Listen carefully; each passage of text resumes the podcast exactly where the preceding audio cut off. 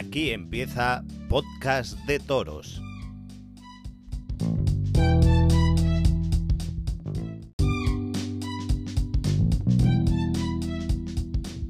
Hola, bienvenidos a Podcast de Toros. Hoy es 14 de septiembre del 2020 y aquí está un servidor, Marc Griñó, para traerles un nuevo podcast de toros. Que como ya sabes, nos puedes encontrar en Spotify, en iVoox, en Radio Public, Breaker y demás plataformas buscando de toros. Y por otro lado, si quieres eh, escucharnos con nuestra musiquilla y todo, pues nos puedes escuchar en www.anchor.fm barra de toros. Y en el programa de hoy tenemos, como no, la sección de actualidad taurina con Francés del Castillo y Alejandro Cortijo. Y también eh, vamos a volver a hablar, después del especial del otro día de Miura, hoy volveremos a hablar con, con Sebas, que lo tuvimos aquí con nosotros. Porque ha estado en otra plaza donde se ha pedido el indulto y vamos a, a preguntarle a ver que, cómo se siente, cómo, cómo la vio en directo. Y que nos cuente sus sensaciones. Nada más. Y luego tendremos a. Y luego de la actualidad taurina tendremos a Miriam de la colla de emboladores del Delta del Ebro, que es una colla solo de mujeres. Así que nos enseñará más sobre el toro embolado y nos contará cómo surgió esta cuadrilla. Y veo que ya están todos preparados en la mesa de actualidad taurinas. Vamos a saludar ya a nuestros colaboradores. Y ya tenemos por aquí a Francesc. Bueno, hola Francesc, buenas. Hola, buenas a todo el mundo. Como cada Hoy también tenemos temas calentitos. ¿eh? Hombre, todas las semanas. Casi tenemos que hacer otro especial. Y, tenemos también ya con nosotros a Alejandro. Alejandro Cortijo. Buenas. Buenas tardes, buenos días, buenas noches. Depende de cuándo nos estén escuchando, cómo estamos. Pues estamos muy bien. La verdad que no me quejo. Hombre, al Caribe con una pulserita estaría mejor, pero tampoco nos vamos a quejar. no, no, estamos para quejarnos, aunque bueno, viendo cómo van transcurriendo las semanas de toros y tal, cada día lo que dice francés, al final vamos a, ir a especial por semana. a este paso. bueno. Y eso que hacen pocas corridas, que es que imagínate, una temporada normal vamos a especial por cada día. Si, la temporada es normal, nos tenemos que dejar los trabajos para hablar solo de toros. Desde luego, desde luego. Sí, sí. Yo, Mark nos tiene que subir el sueldo. Y os lo doblo cuando queráis. Ya sabéis que por mí no hay problema. Ay, ay, ay. Así nos gusta. Un jefe competente y, y eh, haciendo que los trabajadores estén contentos. Así, yo os, os lo subo al 100%. Pero sobre lo que cobráis ahora, ¿eh? sobre la base Bueno, y tenemos con nosotros también a, a Sebas, que estuvo ya en el especial Victorinada, en el especial podcast de indulto, que si no lo han oído, por favor, no se lo pierdan y búsquenlo en nuestro canal y pónganselo porque es digno de escuchar. Sebas, buenas tardes o buenas. Buenas tardes, estamos por aquí de nuevo. Muchas gracias por, la invitación, como siempre. Muchas gracias a ti. ¿Dónde has estado esta semana? Pues ayer domingo tuvimos la suerte de, coincidir con un buen ganadero, que ahora lo describiremos. Estuvimos en la corrida que, se dio en Consuegra. En Consuegra, donde toreaban eh, Eugenio de Mora, Daniel Luque y Raúl Rivera, con toros de la ganadera Julio García. Sí, que la verdad que era una tarde, pues bueno, un poco ilusionante porque teníamos, fuimos Fernando García, que ya intervino en el programa anterior, y un amigo también y yo, fuimos los tres, y pues hombre, íbamos con la ganas de ver a Daniel Luque, que no la habíamos visto desde, desde Valdemorillo, no la habíamos visto, y también pues un poco con la ilusión de ver la, el ganado de Julio García, que era la primera corrida de toros que lidiaba, después de la buena novillada que que vivió en Madrid la temporada pasada, también decir que bajó mucha gente de, los pueblos de Toledo, un poco porque pillaba cerca, como Eugenio de Morales de por allí, y también bajó mucha gente de Madrid, pues para ver la corrida, a ver qué tal, a ver qué tal salía después de la buena novillada. Pero como bien puse en mi tweet ayer, lo que podía haber sido una tarde de toro más y haber salido contento por el resultado que dio Daniel Luque, Raúl Rivera, que lo vi mucho mejor que, que en Esquivia, la verdad que me gustó, pues nuevamente y esta vez por la figura del ganadero, pues se convirtió en otro enfado y, y en otra tarde bochornosa. Casi se convierte, al final no, no se convirtió. Faltó poco. No, no, no, al final no. Al, al final, a final- Fernando y a ti, los médicos os- Perdona, os José, no te hemos al oído. final, sí, No, que, que digo que a Fernando y a Sebas los médicos les prohibirán ir a festejos taurinos de cualquier tipo. Salen de ahí sofocados. Yo los vi por la tele porque les enfocaron un par de veces sofocados. Digo, les va a hacer un Sí. paratús a estos dos pobres. Yo, yo lo ¿Os pasaba mal. muchas veces? Y lo pasaba La verdad que esta, esta temporada hemos tenido la suerte de ir a llover, a- en Villanueva del Arzobispo también, que gracias a Dios no nos enfocaron, y aquí en Consuegra, que ya se ve que nos conocen los cámaras y dirán, estos va- van a ser los fichajes, cuando pase algo los enfocamos a ellos directamente. Y Yo creo que os escucharon el otro día en el especial y se quedaron con vosotros ya. Y- La verdad que como tú bien dices, Mar, gracias a buenos aficionados, tuvo también un buen aficionado como el Alfonso Ibarra, que estuvo en la fila de atrás nuestra, y a la cordura un poco del presidente, pues bueno, no se dejó llevar por el ganadero, que desde mitad de la faena ya estaba pidiendo el indulto. Igual que el otro día decíamos que fue un indulto de callejón, aquí fue medio complot entre el presidente y el, y el ganadero, que al final el presidente, viendo que el torero quería matar al toro, dijo, no, no, no, el toro hay que matarlo y ya está. Y dio la vuelta al ruedo, que tanto se echaba de menos, Ah, Eso es, es que para, para algo existe el pañuelo azul, para darle vueltas al ruedo al toro. Era, era un buen toro, fue un toro buenísimo, vuelta al ruedo. Incluso el tercer toro de la tarde también Sí. me pareció un Sí, buen sí, toro, claro, el de sí, Raúl fue lo que Rivera. decíamos nosotros, que en general, pasé la primera corrida que lidiaba este, esta ganadería, la hombre, mm, sin entrar en la presentación que, que llevaban los toros, porque el quinto, el que se le pidió el indulto desde el desembarque, ya llevaba los dos pistones escobillados, y el segundo se partió el pitón, afeitada no podía ir más, desde luego, pero bueno, la presentación para Plaza de Tercera que era estaba bien, el juego de los toros, mal del medio no estaba tampoco mala para... El toro- Y digo yo, si esto de yo vi toros rematados con morrillo, con Sí, un sí, sí, cuello, Que, que sí, que las Sí. caritas le fallaban, pero, pero lo que es el cuerpo era, era Sí, cuerpo sí, de sí, ¿sabes? O sea, que el ganadero lo llevó una corrida bien puesta. Para una plaza tercera, una corrida bien puesta. Aparte, es pues todas las pirulas que se les hicieron en los cuernos, presumiblemente. Ya de por sí, la, la corrida no debía ser muy agresiva de pitones, pues pres- presumo que lo fue un poco menos. Presumo que lo fue un poco menos, Y- dentro de lo poco que lo fue.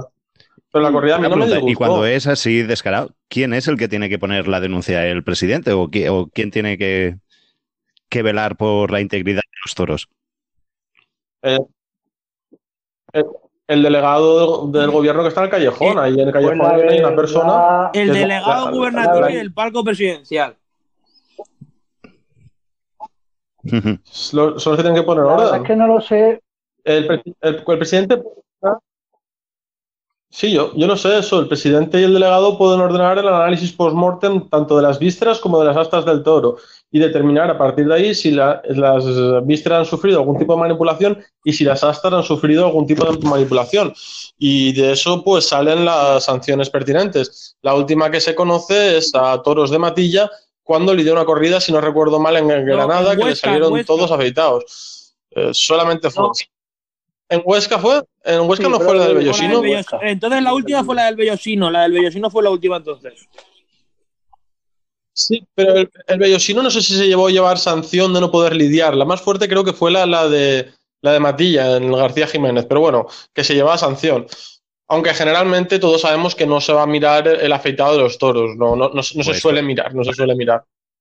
Porque vamos, si se ponen a mirarlos, no se, sal- no se salva más que dos, tres corridas al año, y cuando digo dos, tres corridas al año, hablo de años normales y en todas Pues las la plazas. integridad Dos, es, una forma de defender la fiesta, la No más. integridad. Así que no sé, no sé qué esperamos. Es la No sé, me- menos paseitos y menos hashtags y más y más integridad. Ahí, ahí. Y ahora que nos cuente Seba lo que, lo que pasó con el ganadero en, en Consuelo. Eso. Cuéntanos. ¿Qué pasó, Sebas? Sí, sí, porque, claro, un poco aparte del indulto, pues en el segundo toro, en el momento en el que el toro choca contra, contra el burladero y se parte la mitad del pitón derecho, pues claro, en ese momento los poquitos aficionados, porque también te digo que había un ambiente un poco no llegó a tanto como en Villanueva el arzobispo, pero sí era un ambiente festivo, el gin, el vino, el calimocho, etcétera, etcétera. Y pendiente de la lidia estábamos bueno, los cuatro. Eh, esa, esa, parte no la critiquemos porque esa parte a mí también me gusta. sí, sí, sí, pero, pero claro que, claro, en, plazas, de, plazas de tercera que tienen un festejo o dos al año, pues eso es normal. No, sí, sí. pero lo que voy, que claro, pendientes de la lidia estábamos cuatro, que fueron los que estábamos diciendo desde su primer momento que ese mm. toro no se podía lidiar. Pues bueno, la lidia continuó. En el tercio de varas, el picador lo descoordinó por el puyazo que le pegó y Fernando protestó al presidente como diciendo, presidente, este toro no se puede seguir lidiando. En ese momento se nos acerca uno de los ganaderos y nos dice que qué pasaba, que qué teníamos contra el toro. Usted no ve cómo está el toro. Si usted quiere lidiar este toro y usted es ganadero, vamos. Como le dijo luego Fernando en el quinto toro, dice, si este es el toro que a usted le vale para criar, mañana mismo puede cerrar la finca y vender la ganadería porque esto es infumable. Pues bueno, ya seguimos debatiendo con él y nos dice el ganadero, mira, decirme cuánto os ha costado la entrada, que os doy el dinero para que abandonéis la plaza, pero no me calentéis al tendido. Eso es lamentable. Claro, en, ese momento nos quedamos sorprendidos como, o sea, ¿cómo? Que claro, luego ya en el tercer toro se nos acercó Alfonso y dijimos, bueno, vamos a ver, si tú te pones a lo legal, los toros ya no son tuyos, tú los has vendido a la empresa. Tú vienes aquí como un espectador más, apuntar y anotar lo que tú creas conveniente, porque los toros ya no son tuyos. O sea, tú eres como un aficionado más dentro de este espectáculo. Correcto. Así es. Eso es así. Pues bueno, en el.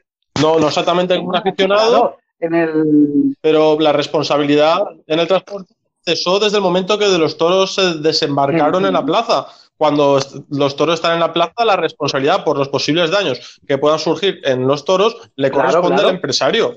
Por lo cual el ganadero ya no tiene nada que ver ahí. Una vez ha descargado los animales, si se matan, culpa del ganadero. El problema, el problema es, eh, culpa del ganadero no, del empresario. El problema es si los toros se joden en el trayecto, que ahí sí que sería culpa del ganadero, o se joden en el embarque. Pero una vez desembarcados, la culpa es plenamente del empresario. pues vamos, desde ese momento en el segundo toro nos increpó a nosotros, en el tercer toro le increpó a los que teníamos a nuestra derecha, en el cuarto a los de la derecha de la derecha, hasta que ya en el quinto, bueno, ya se montó el espectáculo padre, pidiendo el indulto, voceando a Daniel Luque. Daniel Luque, gracias que el hombre tiró la espada para hacer sus luquesinas y rematar el faenón que le había hecho al quinto. Pues la verdad que fue un faenón. Y, y ya al final, bueno, el enfado de Daniel Luque fue monumental y en el sexto sí yo vi que se le acercó Carlos Zúñiga y el padre de Daniel Luque, que estaba en el callejón, a increpar al ganadero y a pedirle responsabilidades que, que, que, había hecho, sinceramente. Claro, porque a Daniel Luque lo descolocó, todo eso en el momento de entrar a matar te descoloca. Claro, el hombre, el hombre, la verdad que estuvo cumbre, tanto en el segundo... El chico iba Dime, francés. El, chico, iba convencido por el estoque, que era una faena buena, una faena que podía cortar un rabo. De hecho, estábamos nosotros, y, y estábamos nosotros en barrera. Y, claro, estábamos nosotros en barrera y uno de los de los banderilleros estaba en nuestra barrera. No, no, y, el banderillero decía, no, no, si lo va a matar. Si lo que va a hacer va a ser terminar la faena con su tanda de luquesina, como hace siempre, que de hecho, es que el público, es que no hubo petición. Igual que el otro día en Villanueva del Arzobispo, ya la gente se empezó a calentar, es que no hubo ni una mínima petición, que fue todo el espectáculo del ganadero, el espectáculo que montó. El público, entre que, como bien he dicho, éramos cuatro, contaron que estábamos pendientes de la lidia, que no hubo petición ninguna. Nada, nada, nada, nada, nada. Y al final, claro, pues ya después del concierto de Daniel Luque, pegó un bajonazo. Y cuando lo sacó, si escuchamos desde la barrera que dijo, vaya faena que me acaba de joder el ganadero por la manía de la indultitis. Eso vamos, que lo escuchamos a, a 30 centímetros. Que luego sí, luego cuando dio la vuelta al ruedo saludó al ganadero por el toro y tal, pero que luego al final de la corrida... Se lo dijo. Ni lo... Sí, sí, sí. Un macho más jodido bien, bien hecho. Y, el más Daniel Lucas hay que... hacen falta. Y, el, propio... quiero comentar otra cosa de Daniel Luque, que en el toro africano, en la, corrida magallánica, también hubo una especie de conato de indulto, no lo mates, no lo mates, se cuadró, pim pam, y lo mató. Daniel Luque es de los pocos toreros que está respetando un poco al toro y está respetando un poco a la y es más, denegando el indulto a ese toro está respetando hasta el ganadero. Para no, para no mandarle un animal que no es extraordinario a su cercado, Así es. no te mando nada. Que te pueda hacer te puedo mandar animales extraordinarios, si no devalúo la figura del indulto y por consiguiente devalúo Y la calidad de tu ganadería. Daniel Lucas, Alejandro, ¿y de tú qué? ¿Cómo lo viste?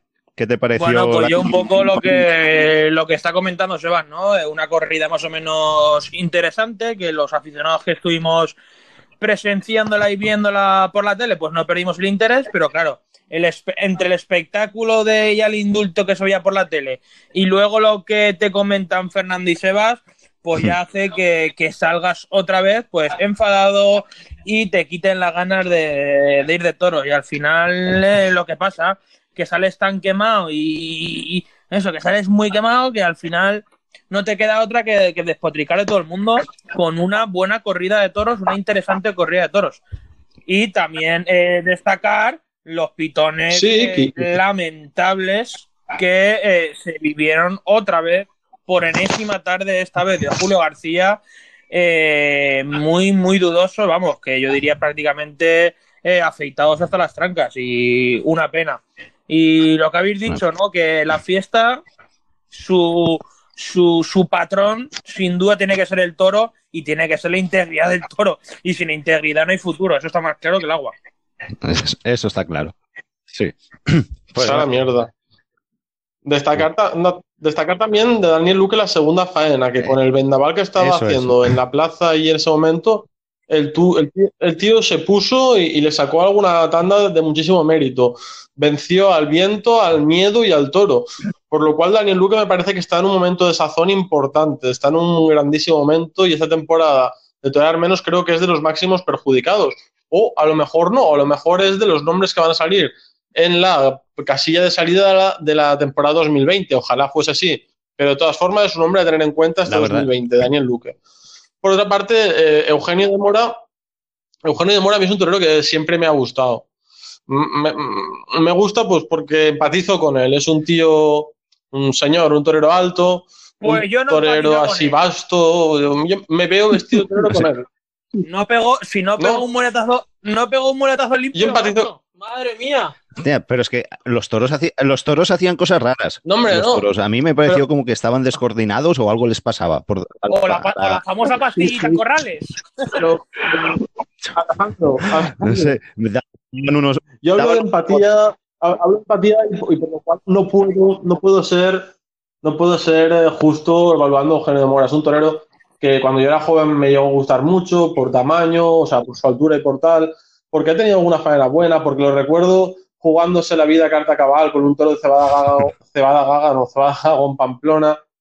Un torero que ha dado tardes importantes en Madrid y es un torero al cual yo le tengo muchísimo, muchísimo respeto, independientemente que estas dos últimas tardes de este año no ha estado a la altura del Eugenio de Mora que esperábamos, sobre todo en el primero que estuvo francamente flojo y en el segundo que hasta se llevó un, un- un revolcón, revolcón que fue entre el viento y culpa suya, revolcón que gracias a Dios no, no, no fue mayores, ¿eh?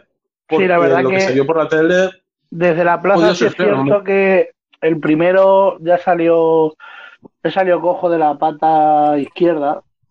Hmm. Y bueno, bajo mi punto de vista creo que le tocó el peor lote de los de los seis, pero también se reunían las condiciones que era como del pueblo de al lado, para abrir cartel, podía traer afición. Es un torero muy cercano, como dice Francés, de cara a la grada, un torero que empatiza mucho con los con los tendidos, pero claro, también como dice como dice Alejandro, ves un tío como Daniel Luque, que igual que lo comparándolo un poquito con, con el Lameras del otro día, es decir, joder, que es la segunda que tengo. O me como aquí a Dios por los pies o en el momento que estoy no... Y claro, te deja como un poco el sabor descafeinado de decir, joder, que tienes al lado un torerazo y tú le estás abriendo cartel y mira qué poquito, qué poquito estás haciendo. Y el que sí me sorprendió y lo vi bastante mejor que en Esquivia fue a Raúl Rivera, que tuvo también la mala suerte de que en el segundo par Sí, del segundo toro le pegó un varetazo y claro, en la, la mano derecha como que se la desestabilizó algo y se ve que le tuvo que dar, pero Sí. lo vi bastante más tranquilo y bastante más, un poquito más hecho que, que estuvo en Esquivia. me gustó mucho. ¿eh? Me- Pero sin, bajar la sexta, ¿eh? Sí, Iba con la sexta, lo torea muy rápido todavía. Le falta ganar eh, temple, le falta dar el muletazo entero. Pero sí, le, vi mejor. Al menos no le vi con el miedo que tenía en Esquivias. Porque en Esquivias, sinceramente, le, vi cagado. Eh, aquí en Consuegra le vi más asentado, más asentado, más valiente. Ya pudo desarrollar el concepto que él vende, sus banderillas, su toreo bullicioso y bullidor. Un toreo muy rápido y que cuesta de paladear. Ojalá siga evolucionando así y al final, joder, igual puede ser el próximo Pablo Aguado o Juan Ortega. Ojalá, no le deseo mal a nadie, lo sabéis. Y, y, bueno, yo respecto a Daniel Luque quería, que, quería destacar que, él no tenía intención de indultar al toro, que eso es algo que, igual que le pegamos caña la semana pasada a Rubén Pinar con las constantes miradas en el palco, Rubén Pinar estaba totalmente en contra de indultar al toro. Daniel, sí.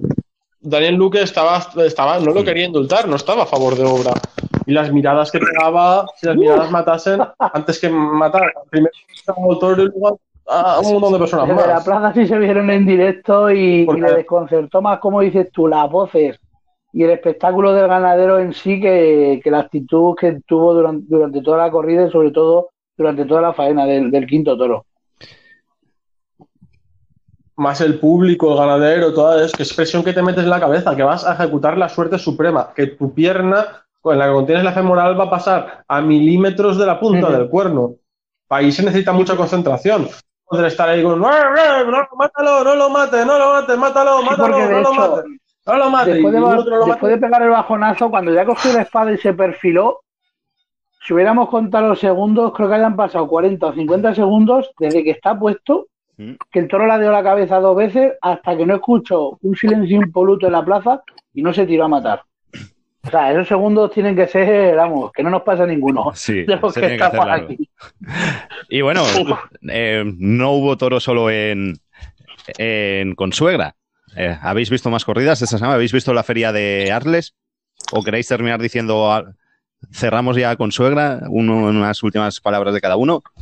Sí, cerramos otra que has hablado menos. Empieza tú cerrando. Yo que estoy aprendiendo de, de, buenos aficionados.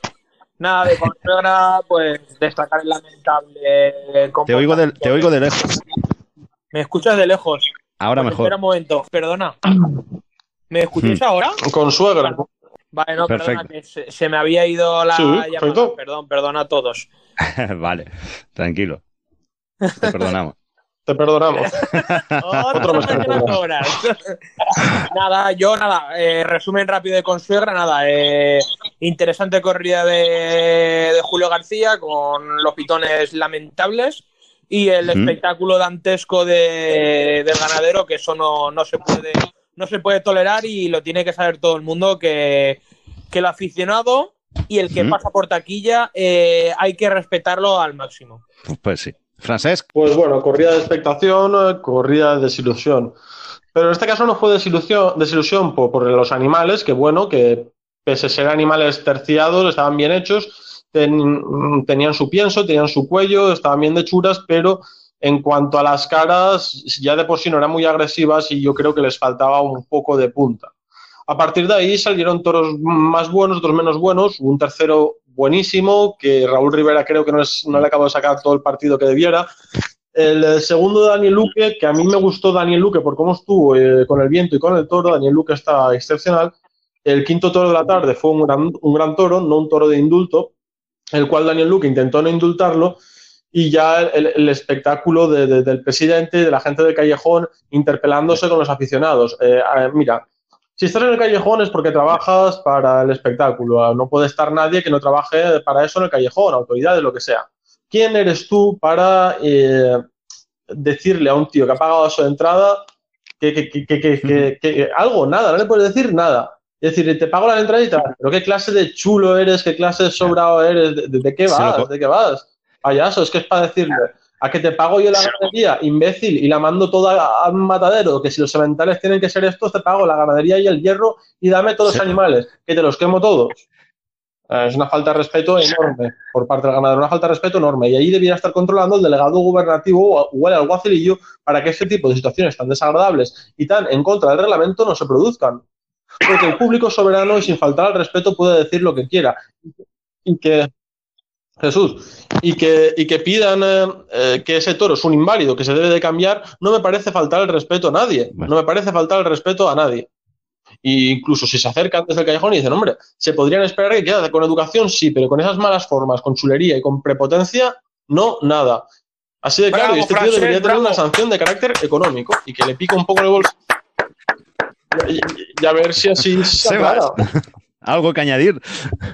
Pues nada, destacar el buen momento por el que está pasando Daniel Luque y, la madurez 2.0 que ha cogido este torero después de su segunda etapa. Y pues reseñar sobre todo la falta de humildad, la falta de vergüenza que, que tuvieron ayer los ganaderos en su estreno lidiando la primera corrida de toros y que yo no me imagino un ganadero como este lidiando cinco o seis corridas de toros pues la cantidad de denuncias que pueda acumular al cabo de, una temporada. Que se lo hagan mirar y que es bastante preocupante, la verdad. Pues sí, porque el año pasado esta misma ganadería, Julio García, nos dio una alegría en las ventas de Madrid con una novillada y ahora ha pasado esto. Pero bueno, desde, desde Podcast de Toros, eh, si el señor Julio García o quien sea, el, eh, ¿cómo se llama el ganadero él o algún representante quieren dar su punto de vista, los micrófonos de podcast de toros. El implicado. ¿Perdona? implicado o aludido ¿Eh? tendrá. Eso es. el implicado o aludido por, la realización de este programa eh, quiere participar en el mismo, le emplazamos al siguiente lo digo yo, que no se te oye.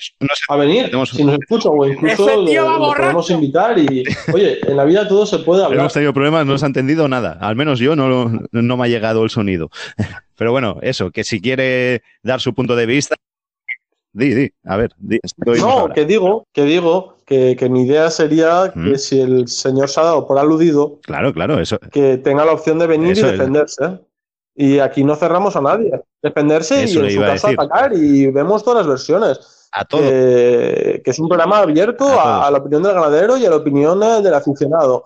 Y es cuestión de interrelacionarlos a todos. Si pudiéramos tener también a Daniel Luque, ya sería la leche. Que tendríamos a los tres. La parte que paga, la parte que torea y la parte que Sería una tertulia de la hostia. A partir de ahí ya no hace falta nada más. Pues eso, eso es lo que yo quería decir, así es. Y bueno, pasamos a hablar de. Sí, sí, como la de Pasamos a hablar de, Arles. ¿Has visto Arles? Francesc. Yo he visto de Arles, he visto la corrida concurso Domecq.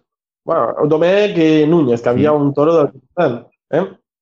Me gustó. Me gustó, ¿qué voy a decirte? Me gustó. Me, gusta Francia. Me, pone de buen humor Francia. Mm. Es un sitio tan bonito, tan interesante, que oye, un picador pica por la mañana en la Plaza de Toros de. Bilbao, con la misma cabalgadura, que también va bonito de Bilbao. Ese mismo picador sube, sube a Francia y llega encima de su caballo Arles. En Bilbao le ha pegado al toro dos puyazos paletilleros que le ha dejado hecho mierda. En lugar de levantar la vara, se pone a moverla por arriba, por abajo, creando más agujeros en la paletilla. Al toro se lo han puesto, vamos, encima, al caballo no se han cumplido las distancias en ningún momento. Y además que le pegaba mejor, se le tapaba la puerta y se le tapaba la puerta. No, no usaba la cabalgadura para darle salida al toro y el subalterno tampoco se preocupaba demasiado que saliera. Pues oye, ese mismo picador y ese mismo subalterno se van los dos en el mismo caballo de picar, vestidos de toreros, uno con el capote en la mano, el otro con la puya en la mano, hacia la plaza de Arles. Sale un toro igualito que el de Bilbao, hermano, hermano gemelo, con las mismas características, oye. Y ahí se hace el milagro, y se hace el milagro sale un solo picador, primero ponen al toro una distancia considerable, eh, eh, y se ponen a torear al toro caballo. ¿Qué es, ese ¿Qué es ese torear al toro caballo? Aquí no pasa. Se lo pues sí, sí, sí, sí. Se ponen a torear el toro en el caballo. Una cosa rarísima. Es como rejoneo, pero con peto. ¿eh? Para que se hagan la idea los que solo ven nuestros en España. Se ponen a torearlo, dan vueltas, dan voces. Vente, toro, vente. Y el bicho, ¡bum! Se arranca. Le pega la puya y se la pega en el morrillo. Me cago en la mar, le pega la puya bien. Tan pronto le ha pegado la puya, el matador dice para, para, para y aparece por ahí el subalterno cagando leches para quitar el toro. Quita el toro de una velocidad brutal, brutal. y entonces lo coge el matador y lo pone cinco metros más para atrás. Más, más, más, para atrás. mismo picador, mismo caballo. Una, se pone el picador ahí a enfrentarse al toro. ¡Eh, eh! arriba, abajo, toreando con el caballo, toreando con la montura, sintiendo ese picador, haciéndose valer la chaquetilla de oro, toro, toro, toro, toro, y la gente con paciencia, toro, y al final el toro se arranca. Con los pechos lo coge y le pone la puya, me cago en la mano otra vez en el morrillo. Con lo difícil que es acertar en España, aquí siempre la ponen en el morrillo. Increíble. Vuelve a pasar lo mismo, levanta la vara rápidamente, incluso la quita del toro y se apoya en la vara un banderillero, ¡pam! quita el toro. Lo coge el matador y lo pone aún más lejos para recibir la tercera puya. Madre mía, ¿qué está pasando? ¿Qué está pasando? Y ¡pum! se la dan. Pues esto es lo que pasó en, la, corrida de, encaste, en la corrida de concurso de los encastes Domecq y al Currucén Núñez en Arles, Francia. Di, di. Que toros Acaba, pensé que habías terminado. ¿Eh? Termina, termina. Que, toros que en España no se lucen, en, en Francia sí que hacen por lucirlos y, por verlos. Y los ganaderos de las ganaderías comerciales se esfuerzan, en cierto modo, por traer ese tipo de toro que va a dar el espectáculo en varas, porque tienen ese tipo de toros, porque tienen un cliente que se lo demanda. Pero que porque como en España el cliente importa más bien poco, importa la comunidad del torero, Oye, pero en Francia no, en Francia el cliente. A lo mejor es, porque en España a esta gente nadie se lo ha explicado. Y hace años que van a los toros y no lo han visto nunca, porque muchos que empiecen a ir hace pocos años a los toros, eh, la suerte de varas no la han visto en la vida. Han visto que se pica el toro y punto, pero no han visto una suerte de varas bien hecha. Que la suerte de varas no es picar ahí al toro y matarlo.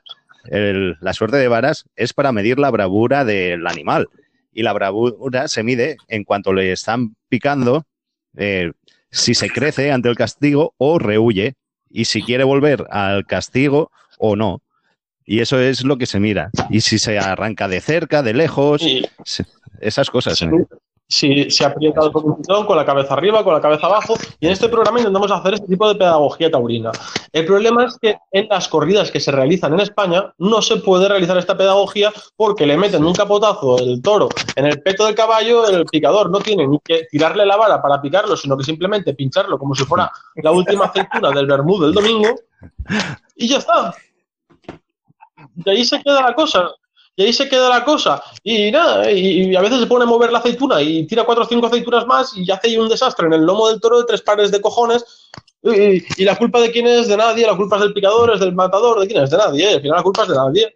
Y la gente, como tampoco se entera de lo que está pasando y, que acaban de romper un toro y lo han inutilizado para la lidia, pues eh, no pasa nada, gin y barato, ¿no? Pues gin y barato. Y los tres, cuatro que dicen, picador asesino que te acabas de cargar a ese animal, que no sé si podía ser bueno, pero ahora sí que sé que será malo por, tu mala praxis, esos son unos talibanes, esos no saben lo que dicen y al toro hay que picarle.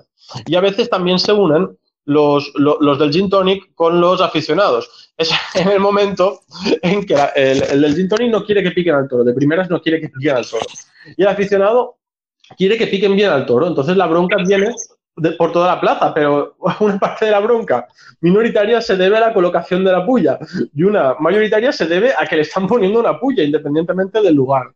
Y, así funcionamos, así funcionamos. Hay que enseñar, hay que enseñar y hay que darle la importancia que merece al tercio de varas. Y ya está. Y, yo quería destacar un par de cositas de, de Arles la primera, que es lo que un poco lo que estáis contando del encaste de Omec, que no hay encastes, sino hay ganaderos, ¿no? Y se ha vuelto a demostrar, en este caso, con, con Santi Domecq, ¿no? La, una ganadería que el año pasado lidió una pedazo de corrida de toros en las ventas, que ha lidiado también eh, toros sueltos en, en, otras plazas y muy interesantes. Y el otro día se volvió a ver en, en Francia que no es que sea el encaste en sí, sino es el propio ganadero lo que quiera incorporar en el comportamiento del toro. Y el otro día sí que es verdad que fue tres, tres veces el, toro al caballo. Una pena que la tercera vara no peleó del, todo como quisiéramos los aficionados. Pero bueno, eh, es de agradecer, ¿no? Eh, lo que hizo Adrián Salenk, que fue de menos a más el toro, la alegría con la que iba el toro al peto, la alegría a la velocidad que iba el toro al peto y eso es agradecer en, estos tiempos tan convulsos y tan escasos de, tercio de varas. La verdad que enhorabuena a Santidomé, que es una de las ganaderías más en forma del momento. Luego también eh, agradecer a, la familia que son los propietarios de la ganadería de la Quinta, eh, que aún existen, aún existen ganaderos, ¿no? Porque eh, puso un tuit que le honra más allá como persona, sino como ganadero. Que hay que recordar que el toro de la quinta ayer lo toreó Antonio Ferrera, le dieron la vuelta al ruedo al toro de, de la quinta, Antonio Ferrera cortó, cortó dos orejas y luego lo puso, lo puso con Radi en, en el, en el tweet. Eh, fue un buen toro, un, un- un toro interesante, que se dejó torear, Sí. que el caballo estuvo bien, pero que no fue de vuelta al ruedo.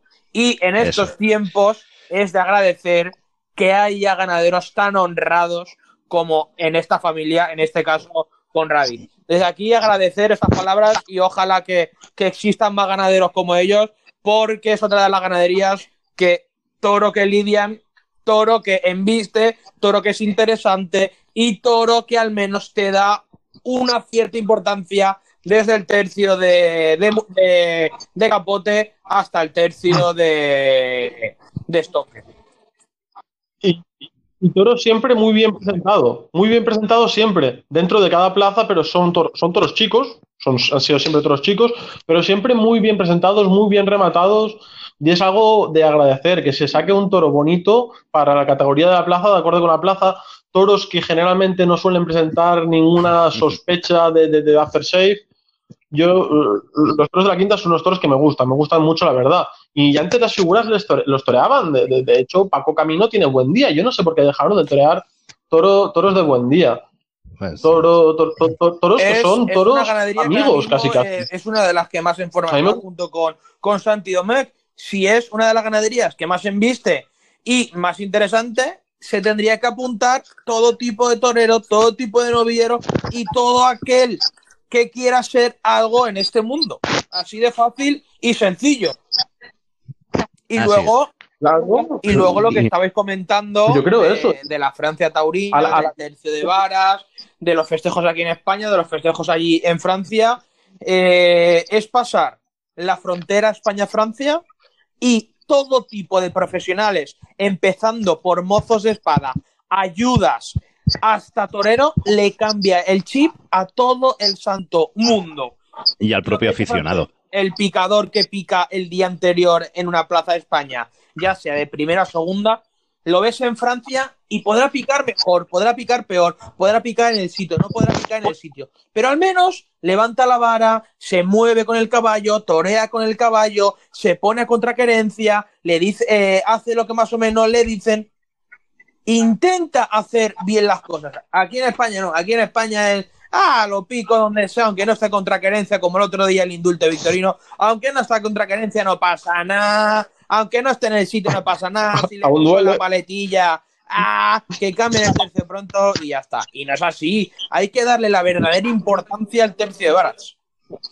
Un ejemplo claro de lo que dices, un, un ej- un ejemplo claro de lo que dice Alejandro es eh, Robleño y su picador legionario. Está el Robleño francés, que es Dios en Ceret, o fue Dios en Ceret, y está el Robleño en, en- en Madrid, que, que- que- que- el, el legionario machaca o más toros de cuadri que yo que sé. También, también hay que decir que eh, delante de un toro navarro estuvo el Robleño de Francia en el ruedo de Madrid y el legionario modo picador de Madrid.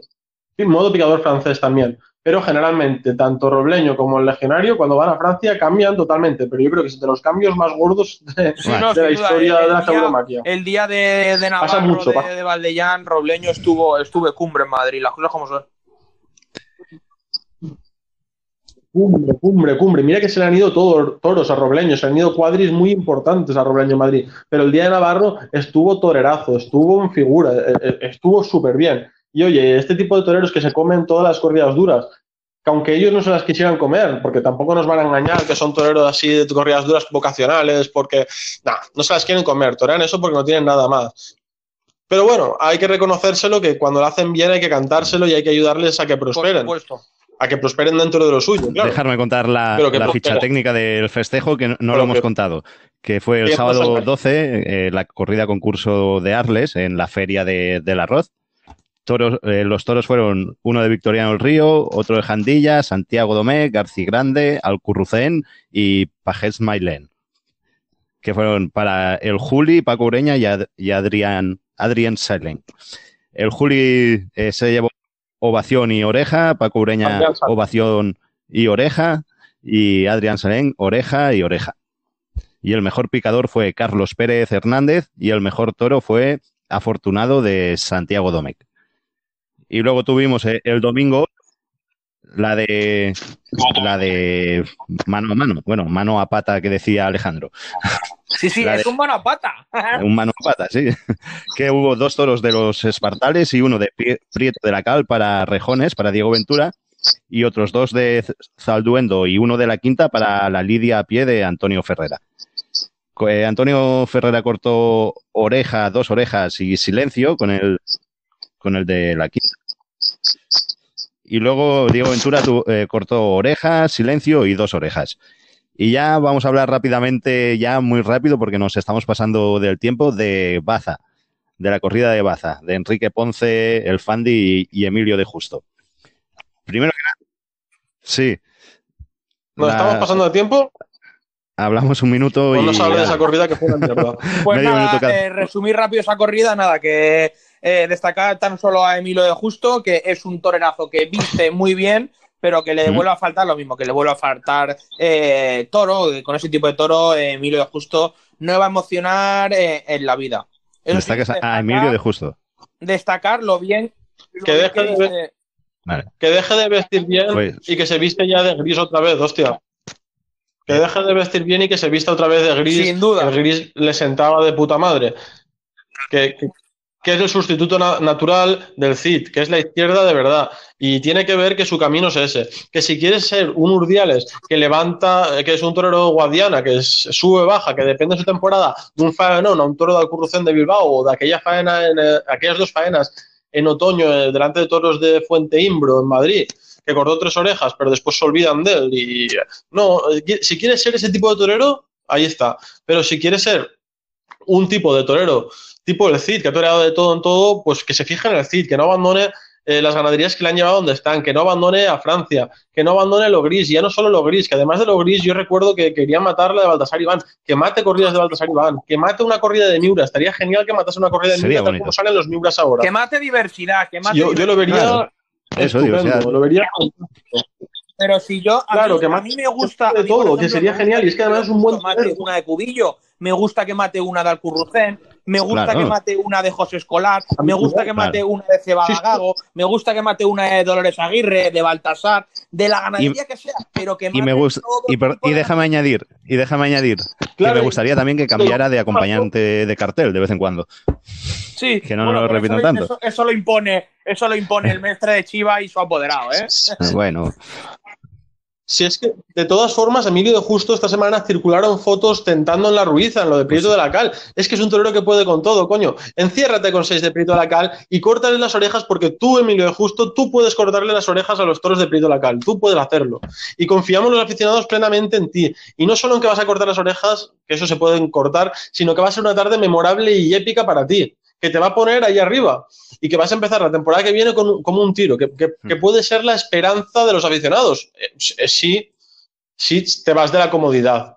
Si te quedas toreando lo mismo que torea Enrique Ponce, te vas a hundir porque te va a fa- fagocitar. Su aura negativa, su decrepitud como torero te va a arrastrar porque su decrepitud como matador de toros ya es grande. Y esto es un tobogán que va hacia abajo y todo lo que encuentra se lo come. Y es posible, Emilio de Justo, que este torero te coma porque vaya hacia abajo. Y ojalá no sea así, pero es la sensación que a mí me da. Así que yo, si fuera Emilio de Justo, probaría hacer cosas tipo Gómez del Pilar, cosas tipo Daniel Luque, incluso, ¿por qué no? Terminar la temporada con Gómez del Pilar, Daniel Luque y, y Emilio de Justo, con, con- con algunas ganaderías así durillas, eh, algún toro de buen día, algún toro de Vitorino no, que si no, que si no nos le indultan, algún toro de José Escolar, Mira, algún toro es- de cuadri, estoy que mi- seguro que estoy queda en el campo, mirando- algún toro estoy mirando la de- agenda. de- la agenda que tenemos de televisión de esta semana y estoy viendo que el viernes 18 eh, en Canal Plus Toros, eh, desde Nimes otra vez, eh, toros de Victoriano del Río para Enrique Ponce, Curro Díaz y Emilio de Justo.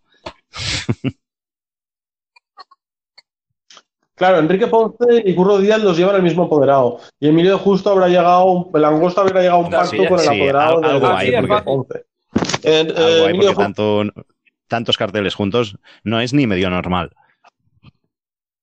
Emilio, Emilio de- Emilio de Justo, Daniel Luque y Gómez del Pilar deberían abrir la temporada que viene, la, la- la temporada que viene en Madrid, en el ruedo de las ventas, con una con seis toros de distintas ganaderías, una corrida de lleno absoluto y una corrida de la máxima expectación del aficionado. Mira, Y a Sevilla pongo- ya les dejamos a su Morante de la Puebla, a su Pablo Aguado. para ese cartel, y a su ese Pablo cartel que has dicho. Tres de Santiomec y tres de la quinta. Estaría bien. Pues sí. Pues, mi- pues mismamente, pues mismamente, podrían valer. Podrían valer perfectamente. Los de Santiago Bueno, Podrían valer Hay perfectamente. que, hay que destacar eh, un par de cositas que han ocurrido hoy. La Fundación Toro de Lidia va a sacar eh, una, una quincena de corridas, un par de Muy bien. novilladas y un par de rejones eh, de cara al, al otoño en, en plazas de segunda y, y tercera categoría. Que yo soy el primero que le da palos a la Fundación, pero cuando hace ese tipo de cosas, pues es de agradecer.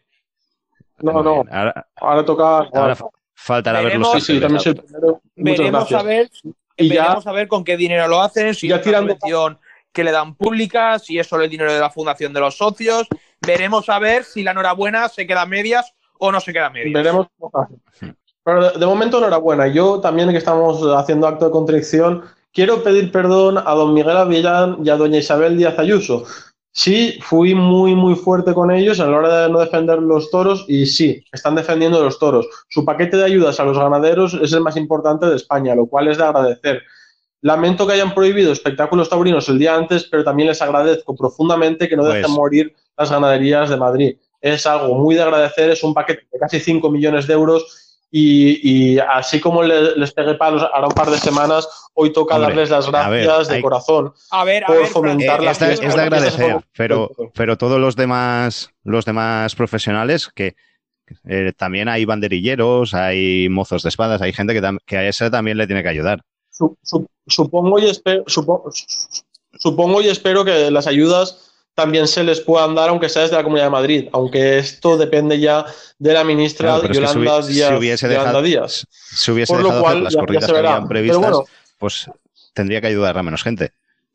Y también os digo que están Entonces, sí, bueno. ahora alabando que ha sido la mayor eh, subvención y ayuda de la comunidad, pero hay que, hay que decir que Madrid es la capital y es la que más genera y la que más tiene, por eso es la que más dinero va a dar a la tauromaquia. No va a dar más dinero una comunidad eh, como Galicia, como Cantabria, eh, es imposible que estén al nivel de la Comunidad de Madrid. O sea, que tampoco se vayan, eh, que sí, que es la aportación más grande de la tauromaquia. No, no, vamos a ver, es la aportación más grande porque es la comunidad que más lo genera. Ni más Y- ni menos.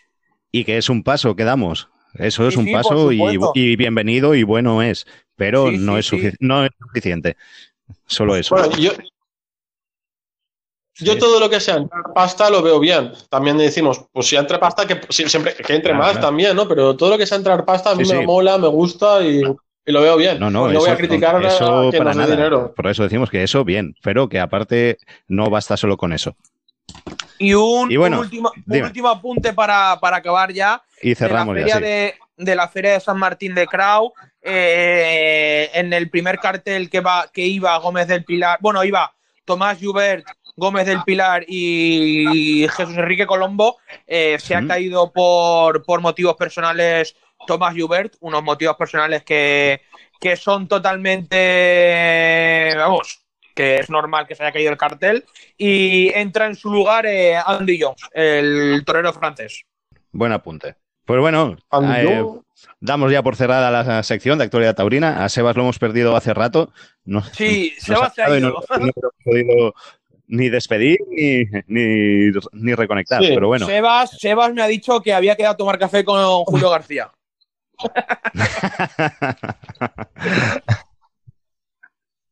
Yo, yo le recomendaría casi casi Bueno, una pero eh, que lo que habéis dicho antes, que yo le digo a Julio García que aquí estamos abiertos para que venga Eso al es. programa cuando quiera y como quiera.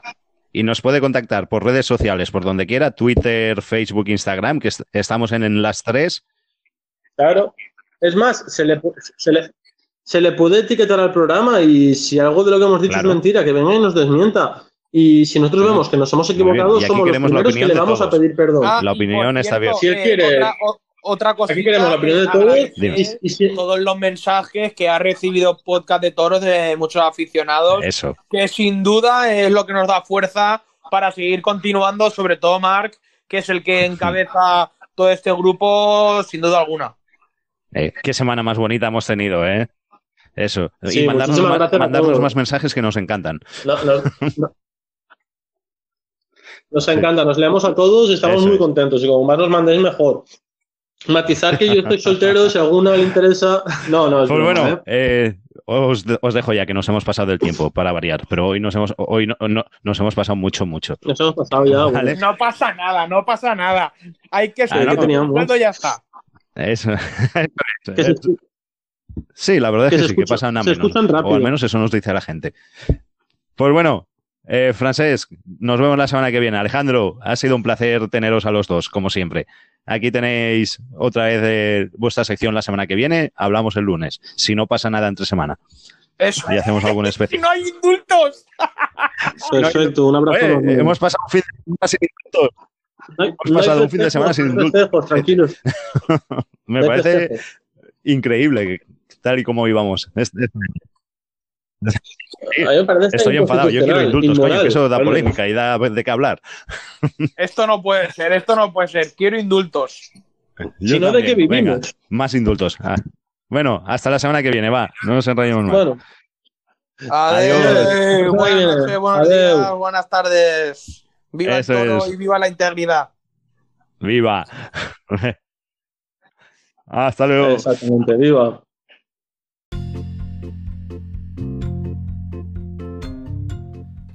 Estás escuchando Podcast de Toros.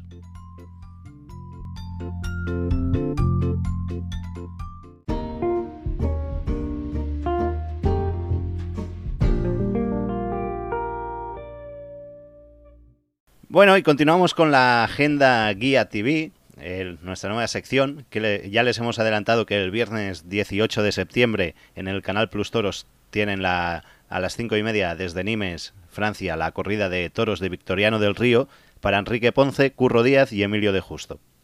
Ese mismo viernes 18 de septiembre, en Castilla-La Mancha Media, a las 6 de la tarde, desde Almoguera a Guadalajara, tenemos la novillada sin picadores, con novillos de Cantinuevo, Juan Barrio Pedro, Reina Tartiere, Sandra Sospeña, Vicente Ruiz y Valde, Valdencinas, para Álvaro Chinchón, Daniel Pérez y Rubén Núñez. Luego ya pasamos al sábado, 19 de septiembre, que tenemos a las cinco y media desde Nimes otra otra corrida por Canal Plus Toros en, con toros de García Grande para José Mari Manzanares, Juan Leal y Marcos, que tomarán la alternativa. Ese mismo sábado, eh, por Castilla-La Mancha Media, desde las 6 de la tarde, desde Almoguera, Guadalajara, tenemos toros de Miura para Miguel Tendero, Ernesto Javier Calita y Gómez del Pilar. Yo creo que esta es la, la más destacada de las que tenemos. También el sábado a las seis y media en Canal Sur, desde Antequera, Málaga, tenemos la novillada de la Fundación del Toro de Lidia. Novillos de Domínguez Camacho para José Cabrera, Juan Carlos Benítez y González Ecija. Ya pasamos al domingo, domingo 20 de septiembre, por Canal Plus Toros, desde las cinco y media, desde Nimes, Francia, toros de Jandilla para Sebastián Castella y Miguel Ángel Pereira, que torearán mano a mano. Luego tenemos eh, también en Extremadura Televisión a las cinco y media desde Fregenal de la Sierra, Badajoz, novilladas sin picadores de la Diputación de Badajoz. Los novillos eran de Marqués de Villalba, de los Llanos, para David Noble, Felipe Martiño y Sergio Domínguez. Ese mismo domingo, en Castilla-La Mancha Media, a las 6 de la tarde, desde Fuensalida a Toledo, novilladas sin picadores, certamen promesas de nuestra tierra, que es la, la gran final, con novillos de Fernando Peña, que es es una ganadería que siempre embiste, esperemos que así continúe siendo. Y si los diestros, bueno, los novilleros que la van a, a matar son Álvaro Chinchón, Guillermo Muñoz, Alejandro Peñaranda, Carla Otero, El Dodi y Jesús Romero. Así que este es el menú que tenemos esta semana para ver desde casa. Si no se quieren mover de casa o no van a salir, se ponen en el sofá y aquí les hemos contado todos los festejos que tienen todo el fin de semana.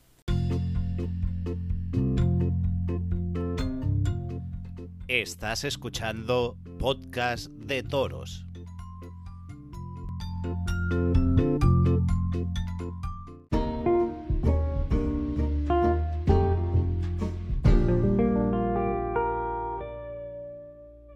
Desde Podcast de Toros eh, prometimos acercarles y darles a conocer todas las facetas de la tauromaquia y los festejos populares. Pues bien, en nuestro afán de traerles diferentes facetas para conocer estas diferentes modalidades, hoy les vamos a hablar de los toros embolados. Un toro embolado, por si hay alguien que no lo sabe, alguien que nos escucha no sabe lo que son los toros embolados o en qué consiste, es ese espectáculo en que vemos a un toro o una vaca con fuego a la punta de los cuernos, pero fuego que no va directamente a los cuernos del animal, sino que van enganchados con unos hierros añadidos, digamos que como unos cuernos postizos, y, a una distancia prudencial para que el animal no sufra con el calor de las bolas. Este festejo se celebra principalmente en, al atardecer o en plena noche. No es necesario, pero sí normalmente se hace así. Se coloca un pilón preferentemente en una zona amplia, como en una plaza, luego se pasa por el centro una soga, la cual va ligada a las astas del toro, que se encuentra, el toro se encuentra dentro del corral o encima de un camión que lo transporta. Una vez se da salida al astado, un grupo de hombres y mujeres tira de la cuerda para traer el toro al pilón. Esta operación es bastante delicada, puesto que hay que evitar que se enrolle con la cuerda o que se lastime el animal. Una vez se consigue tener al toro sujeto al pilón, se coloca una pinza que agarra la soga y que impide que el toro pueda retroceder quedando el toro sujeto. Una vez el toro está fijo en el pilón, comienza el trabajo de insertarle los herrajes con las bolas o el embolado. Y los herrajes deben adaptarse perfectamente al pitón del toro. Llevan dos abrazaderas que sujetan firmemente los mismos y las bolas de encima del herraje se tienen que distanciar de la faz del animal para no causarle daño. Las mismas suelen estar compuestas por estopa de cáñamo impregnada de material de materiales inflamables. Cuando los herrajes están colocados se prende fuego a las bolas para inmediatamente después cortar con un cuchillo la cuerda y dejar libre al toro. Y esa función de embolar a los toros es llevada a cabo por cuadrillas de emboladores. Generalmente el 90% de las cuadrillas está compuestas por hombres, pero en el Delta del Ebro ha nacido este año una nueva cuadrilla de emboladoras que consta en su totalidad de chicas y mujeres. La cuadrilla se llama Emboladoras del Delta del Ebro y para saber más acerca de ellas y del toro volado, tenemos el placer de tener con nosotros a Miriam, presidenta de la primera cuadrilla femenina de Cataluña. Hola Miriam, ¿qué tal? Hola, buenas tardes, ¿cómo estamos? Pues muy bien, aquí estamos. Lástima del año que tenemos, que no os podremos ver en acción, pero bueno. Pues sí, ¿Cómo fue? ¿Cómo fue esto? ¿Cómo surgió esta gran idea de hacer una cuadrilla solo de chicas? Pues bueno, todas nosotras somos aficionadas a los toros, pero hace unos años algunas de nosotras tuvimos la posibilidad de, embolar un toro, únicamente chicas. Hmm. Desde este año embolábamos un toro en fiestas de Amposta y ahora los últimos años hemos embolado en alguna localidad más. Em, lo hacíamos con una cuadrilla de emboladores, los cuales nos ayudaban, pero los chicos tenían su toro y nosotras el nuestro. Y bueno, el año pasado, por varios motivos, decidimos crear nuestra propia cuadrilla y formarla únicamente con chicas. Nos informamos bien, empezamos a difundir nuestra intención de crear la cuadrilla e incorporar gente. Y bueno, la respuesta fue muy buena, los las chicas empezaron a interesarse y lo pusimos en marcha. Y este año hubiera sido nuestro debut, pero el COVID nos lo ha impedido. ¿Y cuántas sois y quién la formáis? Pues somos 15 chicas, la mayoría de nosotras somos de las tierras del Ebro, pero dos de nuestras integrantes son de la comunidad valenciana. ¿Y os han facilitado las cosas en cuanto se han enterado de que nace una nueva colla femenina en este territorio? Digamos, si, si las comisiones y peñas han interesado en vosotras para contrataros. Pues la verdad es que, bueno, todos sabemos que en este mundo es difícil hacerse un hueco, ¿no? Pero aún así ha habido varias comisiones que se han interesado por nosotras y querían darnos ese hueco o oportunidad. Y bueno, en nombre de mi cuadrilla aprovecho este momento para agradecer una vez más a todas esas personas que han apostado por nosotros. ¿Y cuántas actuaciones hubieseis tenido si no llega a ser por esto de la dichosa pandemia esta del COVID? Pues teniendo en cuenta que nos formalizamos casi encima de la temporada y gran parte de las peñas ya tenían contratados a ganaderos y cuadrillas, pues la verdad es que estamos muy satisfechas con el apoyo recibido. Eh, nuestra primera embolada era en San Jaume, el fin de siguiente la tenemos en Ligallo, eh, tres poblaciones casi seguras y alguna más que aún estaba pendiente de hablar. no está mal, ¿no? Para empezar. No, vamos a hablar ya de aspectos más técnicos, porque en la presentación he hablado de los hierros que se ponen en las bolas y tal, y esos hierros, creo que están regulados por un reglamento, ¿no? Tienen que tener ciertas medidas de largaria y de seguridad para no perjudicar al animal. ¿Qué, qué sabemos sobre eso? ¿Qué, ¿Cómo son vuestros hierros? Pues en Cataluña el reglamento de embolados no exige una medida Hmm. exacta del herraje. En cambio, en la comunidad valenciana sí está reglamentado y hemos creído oportuno seguir sus medidas establecidas en lo que se refiere a los hierros, claro. Esta establece una medida mínima de 15 centímetros desde el punto céntrico de la curva Ah. hasta el plato inferior. Pero por lo demás nos adherimos a, a la normativa de aquí. Que aquí lo único que se regula en la normativa son, es la- el tiempo Hmm. de estar del toro en la plaza, Vale. que son 15 minutos. ¿Y cómo es la embolada perfecta? ¿Cómo eso sería para ti una embolada perfecta? Para mí la embolada perfecta pues sería una embolada rápida y donde los hierros queden bien rectos y bien sujetos y sobre todo limpia, que no haya heridos. Y con eso me refiero tanto al toro como los participantes en la embolada. Y tenemos dos posibles formas de, de embolar. Una es al banco, que al banco es uno de los trastos esos que se ponen en el ruedo en los festejos populares. Y la otra forma de embolar es al pilón. Cuéntanos la diferencia y la dificultad que implica embolar a pilón o en boca o al banco. Pues bueno, mm, dentro de mi Hmm. corta experiencia, te puedo decir que, por ejemplo, en el pilón, el toro suele tener más movilidad lateral que en el banco. Y otra parte, eh, la dificultad y el riesgo para la cortadora es mayor en el pilón, ya que, claro, se totalmente al toro y en el banco se puede refugiar, Así es. entre comillas. Y, claro, y también decir que en el pilón, el pilón está fijo y en cambio el banco, en el banco el toro puede empujarlo y arrastrarlo unos metros y claro, eso dificulta un poco la embolada. No siempre pasa, pero puede darse el caso. ¿Y a ti qué te gusta más, embolar a pilón o al banco? Me gustan las dos. no podría. ¿Cuál es, eh, porque, ¿Cuál es tu función? ¿Tú qué función tienes dentro de la cuadrilla? Yo Pones pongo el herraje normalmente. ¿Ahí em, afecta o ser a pilón o ser al banco? Sobre todo afecta en cuanto a movilidad del toro, porque cuanto más se mueve, más difícil es Ah. colocar el herraje.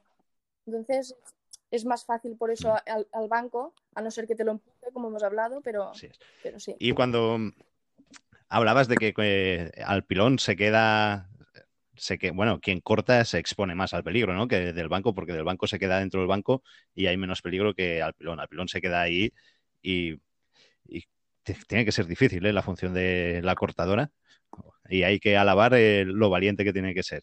Pero también para ayudar a la parte esta está la función de, de la rabera.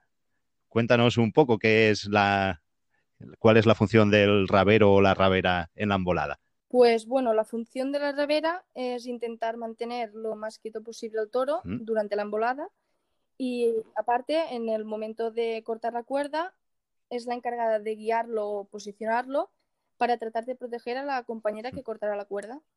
Entonces en el pilón es súper importante esta función. ¿Y las bolas las hacéis vosotras o eso lo pedís? Que os lo hagan. Bueno, claro, como no hemos podido debutar, aún no, no lo hemos probado, pero nuestra intención es elaborar nuestras propias bolas. No sabemos aún el material exacto que nos va a ir mejor o la mezcla, pero la Y intención más es o- hacerlas. Sí, Y- di, di, di. He de decir que cada cuadrilla tiene Sí. su propia fórmula y incluyen el tipo de llama, color de llama o manera de arder. ¿Y cu- cuál es la, la forma que vosotras vais a utilizar o, o tenéis pensado utilizar?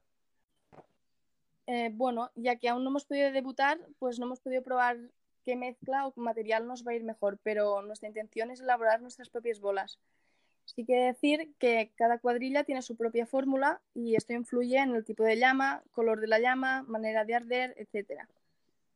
Y bueno, aunque no hemos podido elaborar ninguna, sabemos alguna fórmula y pues por ejemplo, para elaborarlas podemos usar cáñamo refinado, una mezcla de ceras, trementina y petróleo.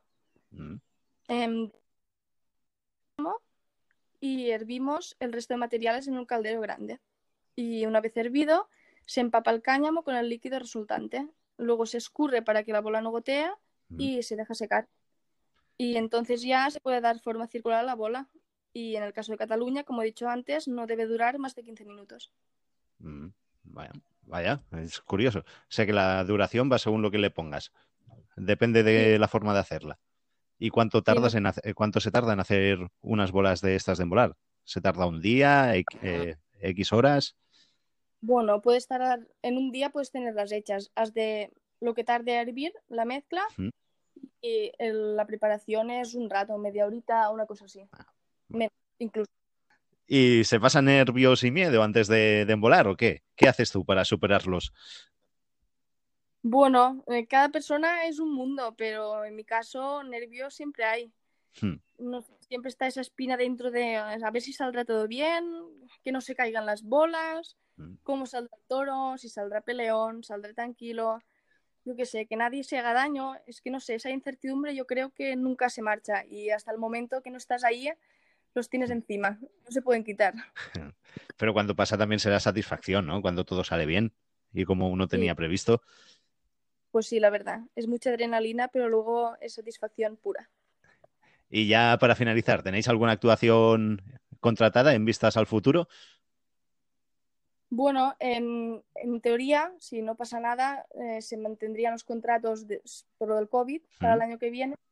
Entonces serían las que ya te he dicho antes de San Jaume y Ligallo las más seguras. Vale. Aún está por definir todo. Y si alguien quiere contar con vosotras para alguna embolada, ¿cómo puede contactar con vosotras? Pues puede contactar con nosotras a través del Facebook o el Instagram. Es Emboladores Delta de Lebre. Emboladores Delta de Lebre. Sí, en catalán está. Muy bien. Para que la gente lo sepa. Sí, para que lo sepa. ya sea mediante mensaje o en la página eh, con el número personal que encontrarán en los perfiles. Pues bueno, muy bien, Miriam, muchas gracias por habernos contado cómo, ah, bueno, por habernos enseñado más sobre el toro embolado y cómo es.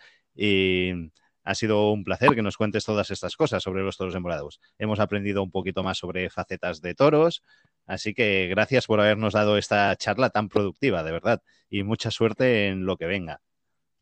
Muchas gracias a ti por pensar en nosotras y por el apoyo, de verdad gracias a vosotras y sabéis que desde ahora voy a estar pendiente de vosotras. Y si hacéis alguna actuación o algo, solo tenéis que avisarme y, hablaremos de ver cómo ha ido.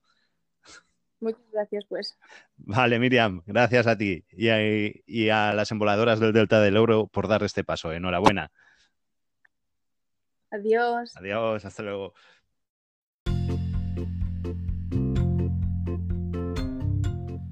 Estás escuchando Podcast de Toros.